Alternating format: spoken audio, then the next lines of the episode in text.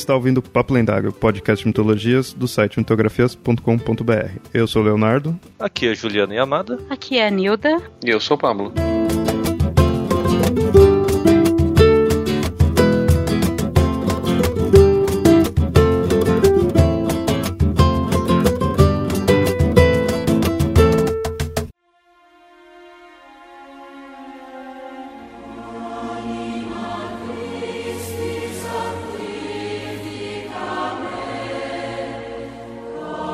Já falamos de diversas trindades, coerente de se imaginar em uma cultura com vários deuses.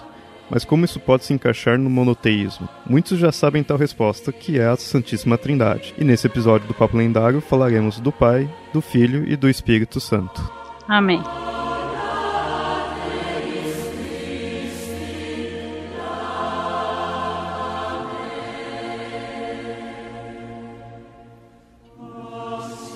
Esse é o último episódio da trilogia de Trindades. E para finalizar, vamos talvez da mais famosa Trindade, a trindade que continua por aí, que é a Santíssima Trindade. Viu? Não é só qualquer Trindade, ela é Santíssima. Três vezes santa. Vamos falar dos três deus, ou mais ou menos, né? Durante o episódio a gente explica aí como que é essa questão da Santíssima Trindade. As pessoas ainda aceitam, algumas aceitam, outras não. A gente vai ver aí que a Igreja Católica defende o conceito de Santíssima Trindade, enquanto tem outras religiões cristãs até que são contrárias. E não apenas a, a católica, né? Todas é, as ortodoxas, as principais igrejas, né, as mais antigas, é, aceitam o, o conceito de Trindade. Só algumas mais recentes que questionam isso. Não só as mais recentes, tem algumas anteriores, inclusive a própria forma, algumas que a gente vai chamar de, de heresias, que negam isso e que elas vão ser resgatadas depois, como possíveis reinterpretações do, das, das leituras bíblicas. A igreja não era dividida, a igreja ainda, vamos dizer, era única, mas uh, não estava totalmente unificada, né? Porque fazia pouco tempo que o cristianismo tinha saído da, da ilegalidade. Quando houve a reforma, várias outras igrejas adotaram esse mesmo conceito de trindade. As ortodoxas aceitaram, se não me engano, a nestoriana, que é a da Etiópia, também aceita o conceito de trindade. Né? E tem algumas que não, o Pablo estava falando, algumas não, não, não aceitam mesmo. É isso que a gente vai ver aí nesse episódio aí, né? Vamos mostrar que, que é, como é essa tal Santíssima Trindade, mas também vamos mostrar os que não aceitam e o porquê, o que, que eles contra-argumentam. Que é mais famoso de defender a Santíssima Trindade é a Igreja Católica. Pelo menos atualmente, acredito eu que a Igreja Católica já não tenha mais dúvida nisso. Se é católico, teoricamente você aceita a Santíssima Trindade. Eu acho que não tem muitas contradições. Eu, eu acho interessante lembrar né, que a Igreja Católica ela acaba construindo alguns documentos para reforçar as suas, os seus dogmas. E um deles acaba virando uma oração, que é a oração do Credo, que resume basicamente o que a Igreja Católica defende enquanto crença. E já começa falando na crença na Santíssima Trindade. Né? Crê em Deus Pai Todo Todo-Poderoso, Criador do céu e da terra, em seu único Filho, Jesus Cristo nosso Senhor, creio no Espírito Santo. E daí, esse daí é o chamado de, de, símbolo dos apóstolos, o credo dos apóstolos, que é um dos credos mais antigos que a igreja tem documentado. Depois do concílio de, de, de Nicede e de Constantinopla, que a gente vai falar daqui a pouco, a igreja constrói um outro credo, que é um pouquinho mais elaborado, que ele vai detalhar mais quem que é, são essas, o que são essas crenças, mas é basicamente a mesma coisa. É, esse assim, que o assim, Pablo hum. recitou, você, quem frequenta a igreja católica desde criança, aprende a falar, assim, vai aprendendo a falar pronunciando ele. E fala sem nem pensar o que que tá falando, né? Eu, é. quando eu entrei na adolescência, comecei a analisar o que que eu tô falando aqui. Tem, então, o símbolo niceno-constantinopolitano, que ele vai ser um pouquinho mais elaborado, mas é basicamente a mesma coisa. Começa assim, creio em um só Deus, Pai Todo-Poderoso, Criador do céu e da terra, de todas as coisas visíveis e invisíveis. Creio em um só Senhor Jesus Cristo, Filho, filho unigênito de Deus, nascido do Pai antes de todos os séculos, Deus de Deus, luz da luz, Deus verdadeiro de Deus verdadeiro, gerado não criado consubstancial ao Pai. Essa palavrinha é interessante, que é consubstancial, ou seja, é tem a mesma substância né, do Pai. Isso é um dos pilares desse conceito dessa Aham. Santíssima Trindade. Por ele todas as coisas foram feitas, e por nós, homens, e para a nossa salvação, desceu do céu e se encarnou pelo, pelo Espírito Santo. Né? Ou seja, a encarnação foi feita pelo Espírito Santo, no seio, no seio da Virgem Maria, e se fez homem. Também por nós foi crucificado, sob Pôncio Pilatos, padecer, foi sepultado, ressuscitou ao terceiro dia, conforme as Escrituras, subiu aos céus e está sentado à direita do Pai. E de novo há de vir em sua glória para julgar os vivos e os mortos, e seu reino não terá fim. Criei no Espírito Santo, Senhor que dá vida e procede do Pai e do Filho, e com o Pai e o Filho é adorado e glorificado, ele que falou pelos profetas. Então aqui, basicamente, o credo em cima da trindade. E aqui é interessante a gente começar a entender que é uma coisa que depois de Jung, depois no, no, no, livro dele, que, que é interessante que ele diz assim, né, que quando a gente vai construir a ideia de trindade, é, a ideia de trindade não é uma ideia que surge naturalmente. Né, ela, ela vem primeiro como se fosse uma sequência lógica da construção dos números. Quando a gente pensa no uno, gente, o uno ele não é um número em si, ele é a única coisa que existe, ele é a unicidade, ele é a totalidade e unicidade, ele não é um número. O número um só vai surgir quando você tem o dois como oposição. Isso a gente já discutiu várias vezes também. Quando 2 surge, ele surge como oposição, ele cria então a oposição. E com criando oposição, ele cria a possibilidade do mal. Né? A ideia do diabo é, é aquele que divide, né? que cria dois, diabolon. E também a ideia de que no Gênesis Deus não disse que o segundo dia era bom. E daí ele já estava pronunciando que a segunda-feira não ia ser bom dia. Sim, sim. é porque a segunda-feira é, é, o que separa o fim de semana do, do resto da semana. semana. Então... então não vai ser bom. E aí o que acontece? Do 1 um e do 2, você começa a ter dois elementos. E aí o Jung entra numa parte que nem todo mundo gosta, né? Nildo, por exemplo, foi o que não gostou, que ele começa a fazer uma análise matemática disso. Ele mostra que quando você tem dois elementos, você consegue tirar dali uma trindade. Quando você tem, por exemplo, uma equação algébrica de dois elementos, você tem um A e um B, você consegue fazer uma equação quadrática, onde você tem um A ao quadrado mais 2ab mais b ao quadrado. Né? Você tem três elementos ali formando então uma, uma, equação quadrática. Mas essa equação quadrática, ela é na verdade uma equação imaginária. Especificamente, Jung não chega a falar sobre isso, mas especificamente essa fórmula a ao quadrado mais 2ab mais b ao quadrado, ela forma uma parábola. E a parábola não é um, uma forma que existe livremente no, na natureza, justamente por ela ser bidimensional. E aí que é interessante, porque a trindade ela vai aparecer como elemento imaginário. E ela só vai se realizar quando você eleva ao cubo. E aí você tem três elementos possíveis. A ao cubo, A ao quadrado B, A, B ao quadrado e B ao cubo. Mas aí você tem quatro elementos. E aí você tem, de fato, algo que pode existir na realidade. A realidade, nossa realidade, ela é tridimensional. E como sendo uma realidade tridimensional, ela precisa dessas desses quatro elementos para poder formar três dimensões. Tanto é que a estrutura geométrica mais simples que a gente tem, é tridimensional, é o tetraedro. Daí ele chega na tese dele do, do texto, que é que eu quero trazer lá no final, né, depois que a gente entender as, esses três. Que a trindade mesmo é uma concepção imaginária. Quando a gente vive de, ela de uma forma concreta, ela precisa necessariamente de um quarto elemento. Será que um católico, para pensar assim, na Santíssima Trindade, ele passa por todas essas contas? Conscientemente não, mas inconscientemente sim. E essa é a grande tese do Jung. E eu já mostro lá no final, quando a gente chegar é. lá né, no, no, quarto elemento. Em termos católicos, os católicos, inclusive, são, não são incentivados a pensar sobre o dogma da, da Trindade. A Trindade é um dogma, ela existe existe e, segundo a definição de Santo Agostinho, uh, você tentar entender como Deus é é muita coisa para nossa cabeça. Você nunca vai conseguir apreender todo o mistério de Deus. Então, não quebre muito a cabeça com isso, porque você não vai conseguir aprender. Basicamente é isso. Que é daí que vem a ideia de ser um mistério, né? Como algo é um e é três pessoas ao mesmo tempo. Eu acho que praticamente todos os ouvintes aí já devem ter ouvido falar da Santíssima Trindade e a gente acabou mostrando aqui que são esses três, essas três pessoas. É interessante mostrar essas três pessoas que é assim que é dito que é o Pai, o Filho e o Espírito Santo. Deixa eu só esclarecer. Não é porque ah, os fiéis é, comuns são desincentivados a pensar que os teólogos católicos e outros cristãos não pensem no assunto e não escrevam sobre. A Igreja Católica põe isso, eles aceitam, é um dos pilares né, do catolicismo, mas não adianta você querer quebrar a cabeça para tentar entender. Mas como eu falei, é interessante a gente analisar quem são essas três pessoas eu acho que o mais com complexo, assim, o mais abstrato de se pensar talvez seja o Espírito Santo. Os outros são o Pai e o Filho. O próprio nome já acaba meio que explicando um pouco. Mas todos marcam essa ideia de ser da mesma substância, né? Ter a mesma natureza divina mas são descritos de formas diferentes. Deixa eu só complicar ou facilitar, depende do, da perspectiva, essa questão de, de ser de mesma substância, porque isso é uma compreensão que vai ser feita é, utilizando uma filosofia de né? porque ele vai dizer o seguinte: tudo na natureza tem uma natureza dupla, por assim dizer. Tem o que ele vai chamar de acidente e o que ele vai chamar de substância. O acidente é aquilo que aparece, é a matéria, é aquilo que tem a forma. A substância é aquilo que é aquela coisa. Para Aristóteles, acidente e substância sempre acontecem juntos. Mas a ideia é que quando a gente fala que é um, único Deus, né, uma única substância divina em três formas diferentes, a gente está trabalhando nisso daí, né? Ou seja, é uma única substância que se manifesta como Deus Pai, se manifesta como Deus Filho e se manifesta como Deus Espírito Santo. O que é interessante é mostrar que, porque isso mais para frente até tem um uma diferenciação que, assim, é um único Deus e se mostra como Pai, como Filho e como Espírito Santo. Porém, o Pai não é o Filho e vice-versa e nem o Espírito Santo. Cada um é um, porém todos são Deus. Porque até a ideia de você de repente você vir, você falar que ah, é, tudo é Deus, então o Pai é o Filho e é o Espírito Santo, é um outro conceito que não entra nesse da Santíssima Trindade da Igreja Católica.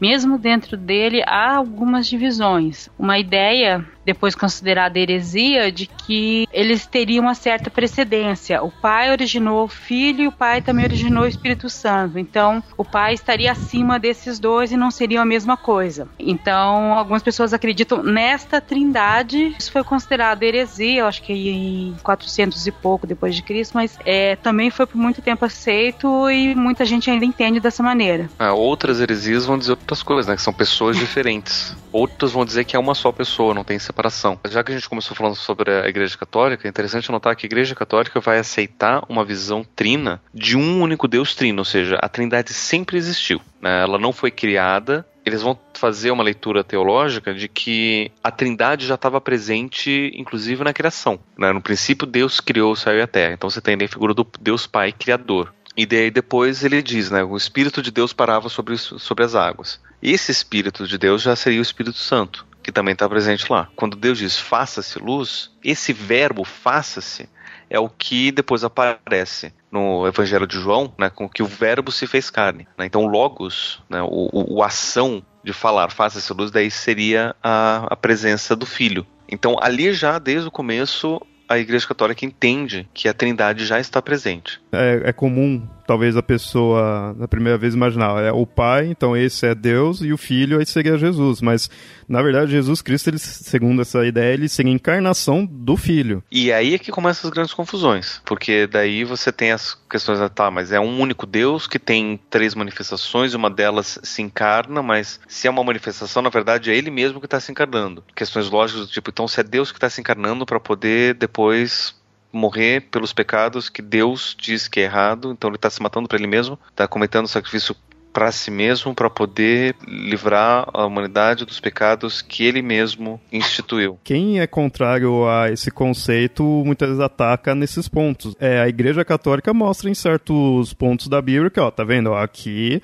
é uma parte que está mostrando tem a Santíssima Trindade. Aí quem é contrário vem e fala: não, não quis dizer. Ó, tem outras partes que mostram que não teria como ser assim. Você aceita a premissa e aí você encontra justificativos para a premissa. Quase como se, tipo, não é natural a gente concluir Santíssima Trindade. Ou seja, se eu pego, não conheço o cristianismo, pego a Bíblia e leio, eu não tenho como de lá falar, ah, tá, então Santíssima Trindade, né? Logicamente a conclusão é essa. Né? Lendo naturalmente não tenho, até mesmo porque ela não aparece explicitamente que a gente começou a falar sobre os concílios, né, que definiram isso. O primeiro concílio foi o Concílio de Nicéia e uma das coisas discutidas lá, né? Concílio é a reunião dos bispos. Foi discutido lá era a teoria do Ário de que é, havia o tempo que não existia o Filho e só com a encarnação é que ele passou a existir. E isso foi muito discutido porque havia uma parte da igreja que pregava que não, que Cristo sempre existiu, que Jesus era o Filho que sempre existiu, e Ario falava que não, só a partir do momento da encarnação é que passava a existir. Foi uma discussão muito, assim, muito grande na, na igreja, teve que ser definida nesse concílio, e mesmo esse concílio deu problemas até ele se firmar totalmente. Os concílios que ocorreram, referente a esse caso da Santíssima Trindade, que foi o primeiro concílio de Nicéia e o primeiro concílio de Constantinopla. Eles que foram muito importantes para isso. Antes desses concílios, teve também um cara chamado Tertuliano, que ele teria sido o, é considerado como que o autor mais antigo a de fato citar a Santíssima Trindade. Como a gente falou, na Bíblia não tem é, esse termo de Santíssima Trindade. Mas, segundo a Igreja Católica, daria-se para você entender, né? Dali você consegue pegar alguma informação e definir isso. Mas esse Tertuliano ele teria sido o, o, autor mais antigo que citou essa Santíssima Trindade. E aí mais para frente, nesses concílios que foi se definindo o que de fato é ou não. Um lado defendendo, outro lado atacando, que é aí que ficou o embate do Atanásio, que no caso esse Atanásio ele era a favor dessa definição de trindade contra o Ário. O Ário defendia que o filho era a criação de fato do pai. E aí é interessante que essa, essa defesa da, de Tertúlio vai ser baseada na leitura do, do Novo Testamento e com uma ideia básica de que é um único Deus. E, e, é interessante a gente perceber que, que o texto que chegou até, até a gente do Novo Testamento, Jesus sempre se coloca como diferente de Deus. Né? Chama Deus de Pai e ele é o Filho. E então ele nunca se coloca como sendo igual. Né? Ele fala: ó, ninguém chega ao Pai senão por mim. Ou seja, diz ali que é uma diferença. O Pai, o pai tá longe, eu tô aqui. Então tem ali uma, uma, uma, alguma certa diferença. Mas se a gente vai entender que Jesus é Deus, então ele tem que ser de mesma substância. E aí depois, no Ato dos Apóstolos, é descrito lá em Pentecostes que chega o Espírito Santo que oferece dons para os apóstolos que esses dons vão trazer as possibilidades de, de os apóstolos irem pregar ao, ao, redor do mundo. Mas esse Espírito Santo, o que, que é? Também seria Deus presente ou não? É um mensageiro? É um anjo? O que, o que, que é isso? Né? Como que a gente vai entender? Então ele vai oferecer a ideia da trindade, dizer, olha, é um único Deus mas tem essas três manifestações que a gente consegue encontrar aqui. Até mesmo porque para os judeus anteriormente isso não era concebido. Deus é Deus e ponto. Eu acho que não é ainda, né? Não, ainda não. Tanto para judeu quanto para muçulmano é isso. E é interessante que ficou de fato uma discussão ferrenha. E é interessante que assim, atualmente ainda se tem religiões que atacam o lado católico falando, viu, esse negócio de Santíssima Trindade não tem nada a ver, por isso que a religião tá errada e blá blá blá. E o contrário também mas cada um fica na sua na questão de que são religiões diferentes. Um é testemunho de Jeová, outro é católico, outro é não sei o que, cada um é uma religião.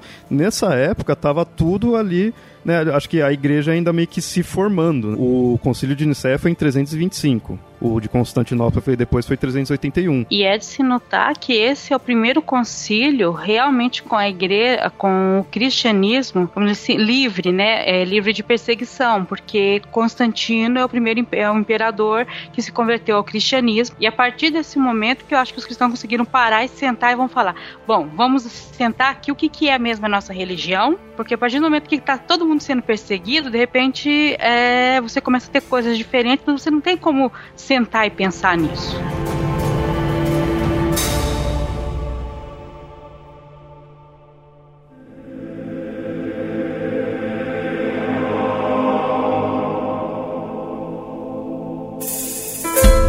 Esse concílio de Nicéia foi mais ou menos tumultuado, mas chegou à conclusão de que seria a Trindade. E o imperador Constantino, ele determinou, olha, vocês decidem o que decidir é o que vai valer para todos, porque ele já tinha percebido que se deixasse solto, ia começar a ter briga e guerra entre cristãos. Obrigou inclusive quem os bispos que eram arianos, né, não concordavam tanto, a assinar esse credo de Nicéia. Então, por isso que muita gente fala, ah, a Trindade foi uma imposição de Constantino. Cara, aí se, se tivesse Facebook naquela época ia estar chato pra caramba, meu. Ia ser que nem esquerda e direita atualmente, sabe? Em, em, época de eleição. Nossa, ia. Mas naquela época eles tinham debates homéricos disso daí. Por exemplo, tinha algumas umas heresias, né? não, não heresias, mas tinha é, tentativa de entender a própria natureza de, de, de, Cristo. Quem era Cristo? Tinha, tinha uma heresia, por exemplo, que dizia que Cristo era, era uma pessoa diferente de Jesus. Né? E que quem morreu na cruz não foi o Cristo, foi o Jesus, o homem. O Cristo mesmo, ele desencarnou e foi pro céu antes da morte mesmo, que quem morreu foi Jesus. Outro vai dizer que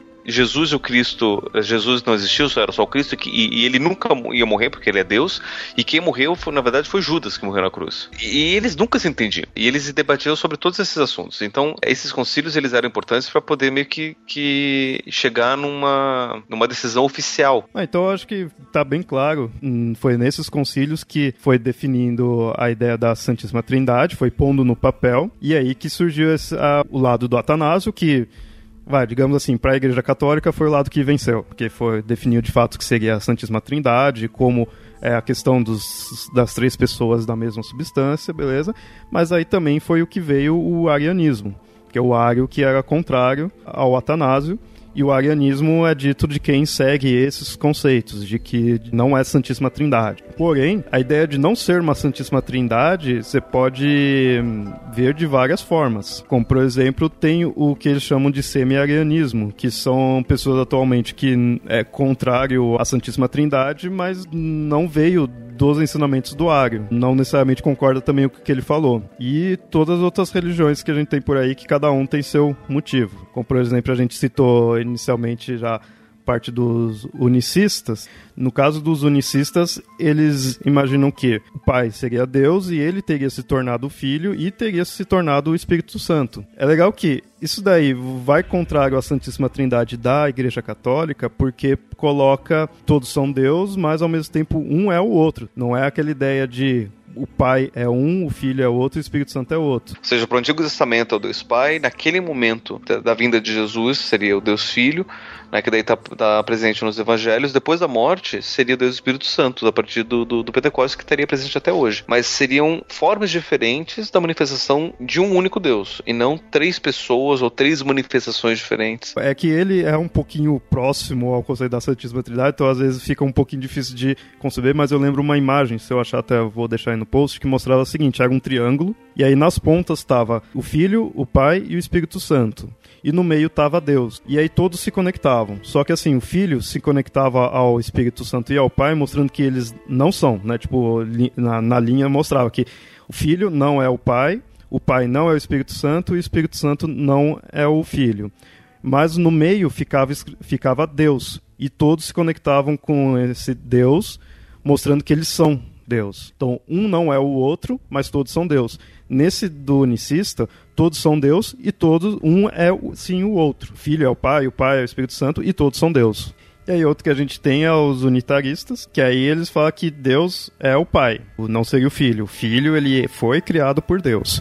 Eles separam bem, até que fique claro para o ouvinte, essa ideia de unicista e unitarista não são religiões em si, são os conceitos que aí algumas religiões adotam. Algumas igrejas vão aceitar essa visão unitarista, por mais que não fique claro. E até é interessante porque fica num discurso, até mesmo porque muitas vezes os, os pastores ou pregadores eles não têm uma base teológica boa o suficiente para poder compreender essas, essas interpretações, mas vão dizer não, porque Deus é, é Jesus é Deus, e, mas quem morreu não foi Deus, e, e aí você fica, mas peraí, né? Se Jesus morreu, ele não é Deus e do, do, que, que ele está falando? Né? Que visão é essa? Né? Ou seja, tentando separar uma, uma, possível encarnação, mas Deus de fato ele é maior, espiritual. Quem que é esse Jesus espiritual maior se ele não é o Filho? Tenta se defender essa visão unitarista de que só tem um Deus e que Jesus foi filho de Deus. Foi, né? Não é foi porque ele já morreu, mas ao mesmo tempo tem essa confusão, né? Agora a gente vai falar de algumas dessas religiões que são contrárias. Por exemplo, o testemunho de Jeová, é bem essa ideia do unitarista, né? Jesus é o filho de Deus. O Espírito Santo, ele não seria um, uma pessoa, ele seria uma força que procede de Deus. Eles são contrários a essa ideia da Trindade, porque para eles a doutrina da Trindade ela vem dos pagãos, né? De... Nisso eles são certos.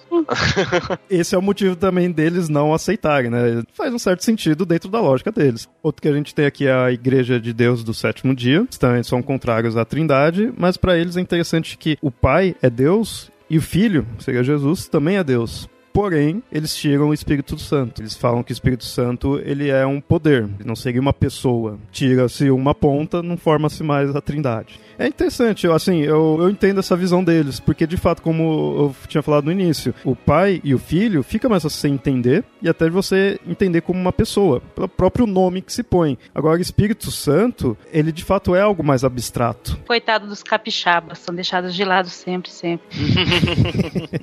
Outro que a gente tem aqui são os espíritas, também não aceitam a ideia de trindade, porque eles não colocam Jesus como sendo Deus. Jesus ele seria um ser iluminado. E é interessante ver que os espíritas, né, por serem herdeiros de uma tradição pagã, como se fosse um paganismo cristão, eles vão trazer essa ideia, né, que Deus é o criador, é que vai fazer tudo, mas a, a, nossa missão aqui, como seres espirituais, é poder compreender e abraçar essa, essa nossa essência divina. E Jesus foi uma dessas pessoas que veio nos mostrar o caminho. Mas uma das não há. Né? Allan Kardec foi outra. Daí você tem outras pessoas que também teria é, mostrado pra gente esse caminho de, de poder encontrar essa inteligência superior. E aí não cabe, obviamente, essa ideia de Espírito Santo. Nesse ponto dos espíritas, você aceitaria outros seres ao nível de Jesus, né? Diferente do católico e de muitos aí que Jesus é aquele lá, se, se vier de novo, é porque ele reencarnou novamente. Não tem como ter um ser no mesmo nível. Outros que eh, também não aceita,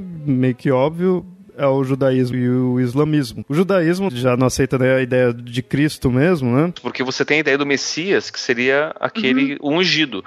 Mas ninguém disse que o Messias ia ser filho de Deus. Essa encarnação de Deus, um avatar divino. Simplesmente seria uma pessoa ungida que ia servir para a libertação do povo judaico. Não, não me lembro de ter lido nada sobre doutrinas messiânicas judaicas que vão descrever, de fato, Deus, é, o Messias como sendo a encarnação na terra de Deus ou de uma manifestação divina. Né? Pelo menos no, no Antigo Testamento você não tem isso. Você só não. tem o anúncio da vinda de um escolhido. E a grande questão é a seguinte: o relato bíblico, pelo menos, ele vai descrever uma série de acontecimentos que estaria dentro dessa teologia messiânica. Por exemplo, ah, o, Messias viria e passaria pelos portões da, da, da cidade de Jerusalém. Jesus fez isso lá sentado num burro. O Messias teria que ter XYZ e Jesus apareceu lá com XYZ. Agora eu não me lembro quais são essas relações. Ele poderia ser sim o Messias judaico o Messias anunciado pelo Antigo Testamento. Mas os judeus não aceitam. Essa é uma coisa. A outra coisa é que, é que a ideia de Espírito Santo nem passa perto do judaísmo. Então não tem por que você pensar numa trindade nesse sentido. Só, só tem Deus que é único e é um e acabou. É o Deus de Abraão, que é o Deus verdadeiro, e só.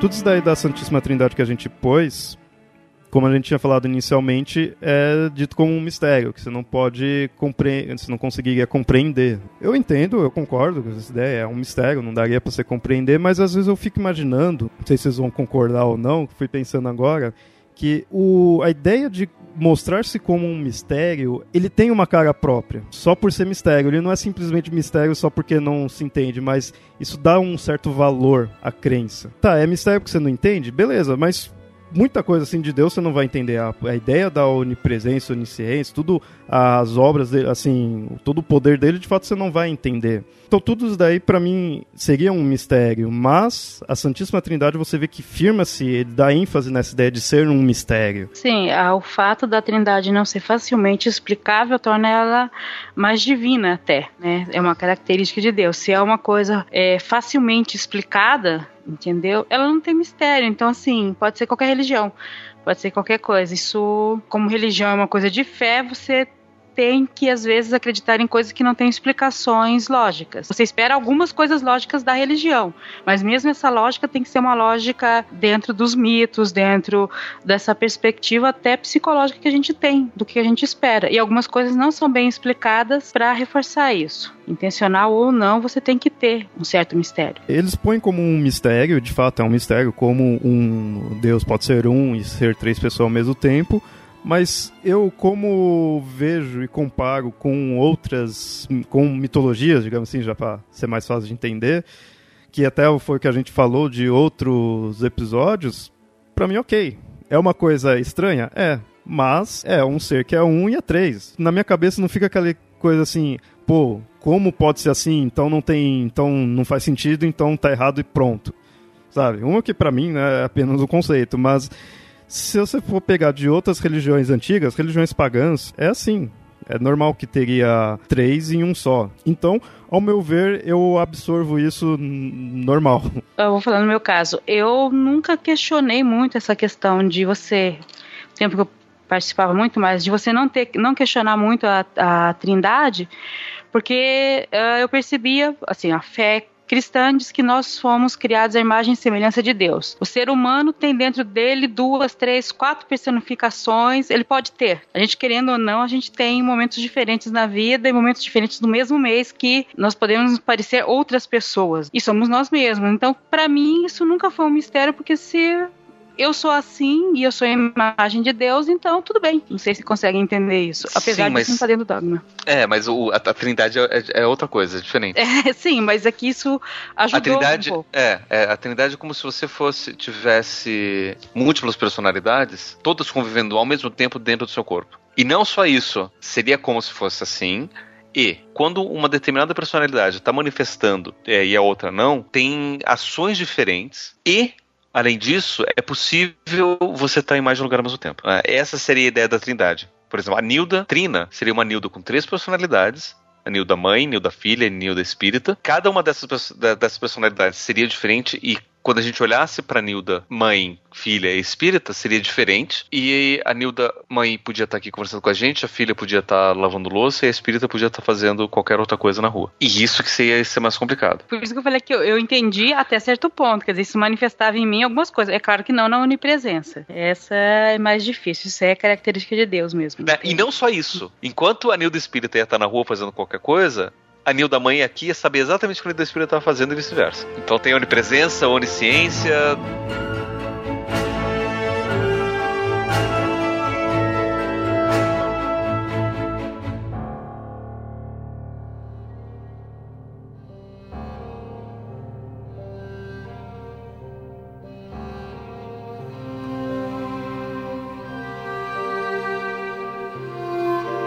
Bom, Pablo, e você que é psicólogo, então diz um pouco sobre como que o Jung lida com essa ideia da trindade, da Santíssima Trindade, porque a gente já citou, né, que ele tem uma obra sobre isso. Interpretação psicológica do dogma da Santíssima Trindade.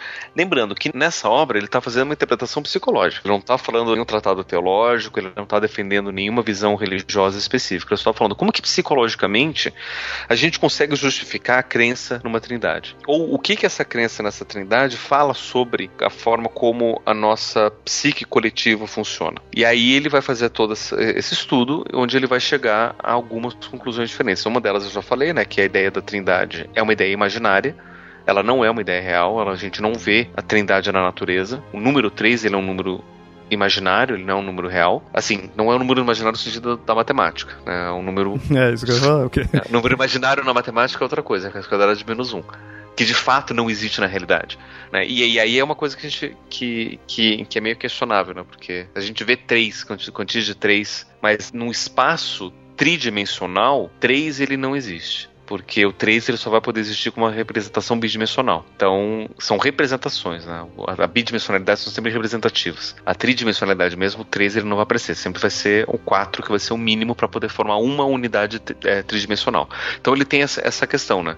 Ou seja, é, a trindade, para poder se concretizar, ela acaba se manifestando numa forma quádrupla. E é por isso que ele depois ele vai é, analisar que a Igreja Católica, por aceitar e por ser a que mais defende essa ideia da Trindade, é inevitável que também vem acompanhada com outras ideias quadras, é quádruplas, né? Ou seja, com um quarto elemento para poder complementar isso. E esse quarto elemento, de certa forma, ele aparece como uma sombra da Trindade. Por exemplo, um desses elementos da Trindade seria o homem.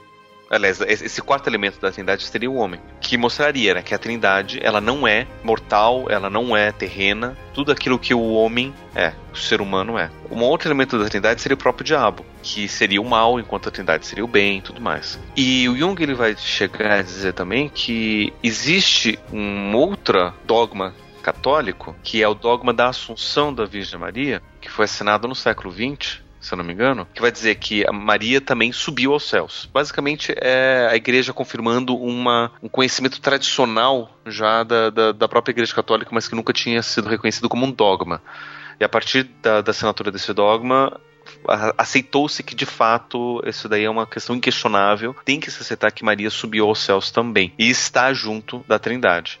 O que acaba completando a ideia de uma quaternidade. E isso, inclusive, é presente em várias imagens. Se eu não me engano, tem uma cidade chamada Trindade que tem como portal a imagem da Santíssima Trindade e Maria está lá junto. Quase como se, de novo, essa mentalidade coletiva tivesse colocando junto do 3 o número 4 para poder fechar uma realidade material, uma realidade vivencial. E essa, de fato, é a tese que Jung tenta defender nesse texto, nessa monografia, por assim dizer. Que por mais que a gente fale sobre trindades e, e Deus e tudo mais, a nossa vivência ela precisa ser quádrupla. E que, de fato, o que, o que a gente experiencia não são trindades, são pares de opostos. E daí, quando a gente pega dois pares de opostos, a gente tem a quaternidade. E essa quaternidade transforma numa, un, numa nova unidade, que é uma ideia de uma alquimista medieval chamada Maria Profetisa, ou Maria Judia, que ela vai ter um, uma frase que vai dizer mais ou menos assim, né? Que do 1 um surge o 2, do 2 surge o 3, do 3 surge o 1, um, na forma de quatro. Se a gente traduz isso para a Santíssima Trindade, né, do Pai surge o Filho, do Filho surge o Espírito Santo, e do Espírito Santo surge esse quarto elemento que fecha essa unidade. A ideia de Trindade em si é uma ideia incompleta. Ela precisaria de um quarto elemento.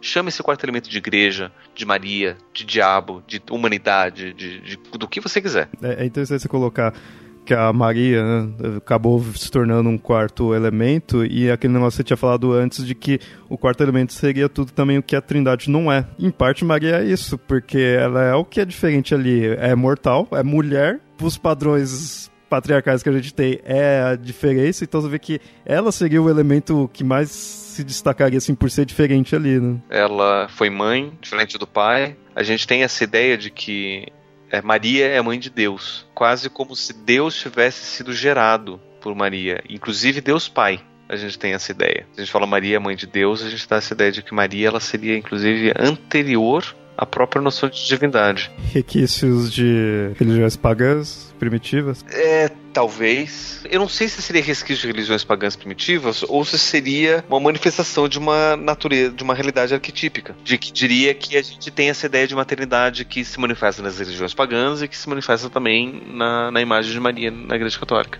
Antigamente você via já conceitos de trindades e a mãe era, em alguns casos, é importante na própria na ideia mais básica de você pensar de pai, mãe e filho. Eu lembro que até o Jung até cita algo assim. E aí vem a Santíssima Trindade e não tem nada disso. Aí nesse ponto você já está trazendo de volta. Jung ele põe o, no egípcio, né, que teria o pai, o filho e o chamado Kamutef.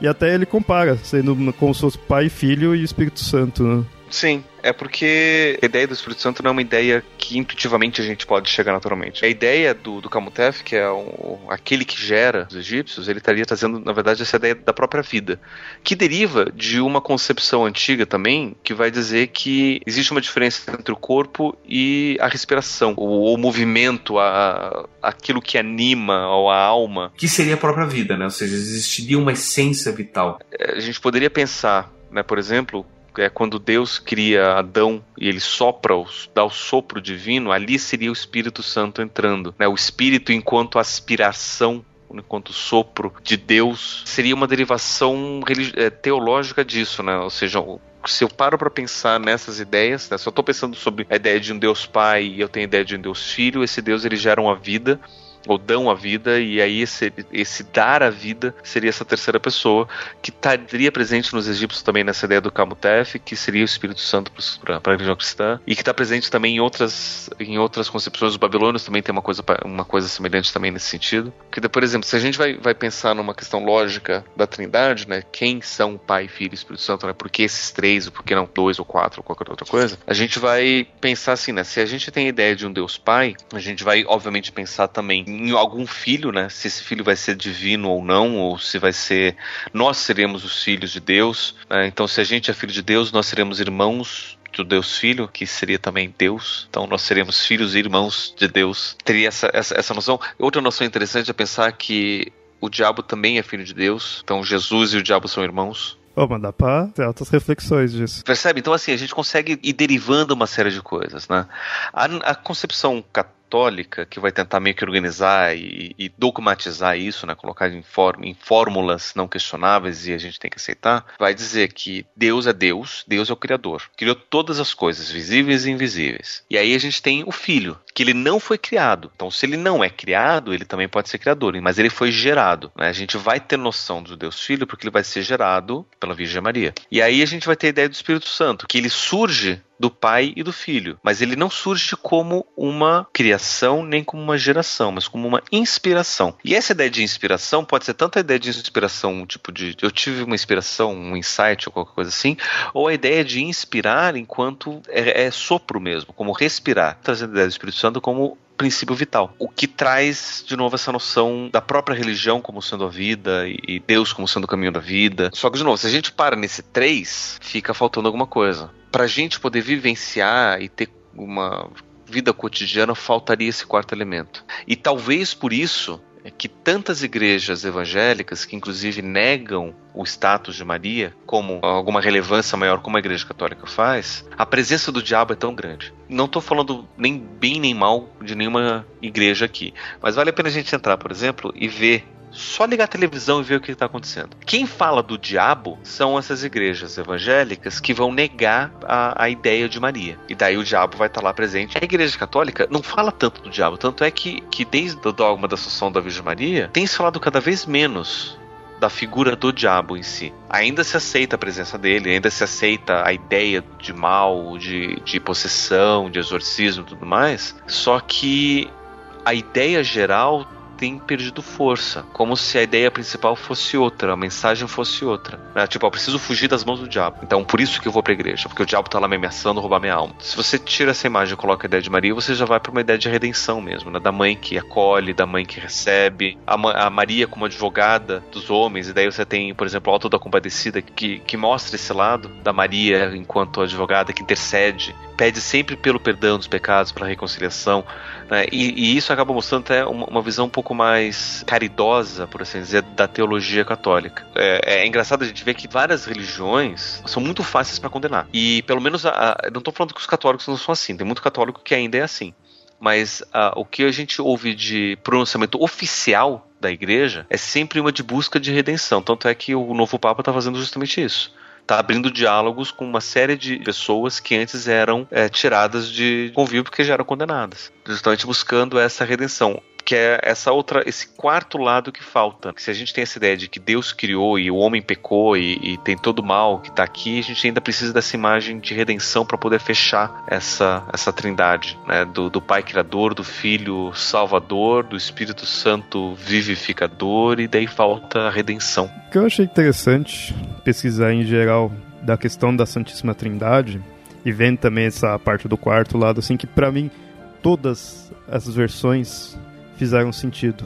Até dos que são contrários à Santíssima Trindade, no que a gente pôs aqui, para mim fez sentido. A Santíssima Trindade pondo o Espírito Santo como uma terceira persona, os que são contrários dizendo que apenas o poder é apenas uma força, ou essa parte do, né, da, da quarta da quarta parte do, da Trindade, da, que já não sei mais Trindade, né, mas o quarto elemento, tudo isso daí para mim fez sentido porque eu acho que faz fica lógico dentro das suas crenças. E eu acho que eu consigo ver dessa forma porque como eu gosto tanto de, de analisar religião e mitologias, eu vou comparando com as que são anteriores, das seriam ditas pagãs.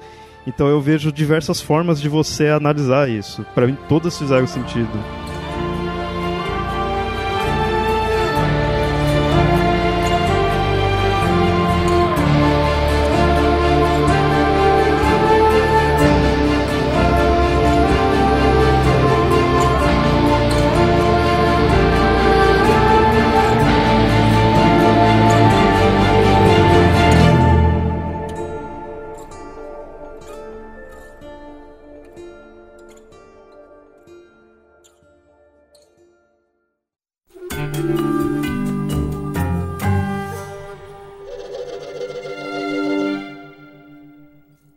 Bom, ouvintes, esse foi o episódio da Santíssima Trindade, com qual a gente fechou a trilogia. Espero que vocês tenham gostado aí de todos esses episódios. E até vocês aí que foram de alguma religião aí que a gente não tenha citado, é, fale aí como que vocês veem a Santíssima Trindade, o que que acha, né? Se aceita, não aceita, como que seria comentem aí no, no site ou vocês podem mandar e-mails para mitografias.gmail.com. Até mais. Tchau, tchau. Um abraço. Tchau, tchau.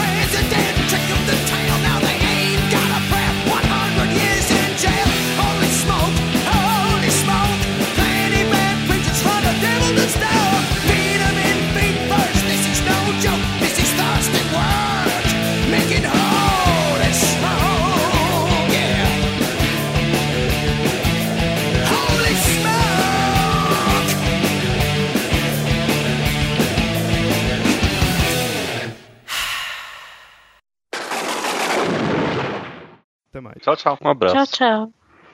Olha, não, o Yamato tá bem. Eu tava, acabou o episódio agora. Né? Ah, você ficou assistindo Game of Thrones também, né? Uhum. Safado. Quem mandou? Quem manda marcar a gravação bem no dia que tem? Ó, então os ouvintes sabem que ele apareceu no começo no final porque ele tava assistindo Game of Thrones.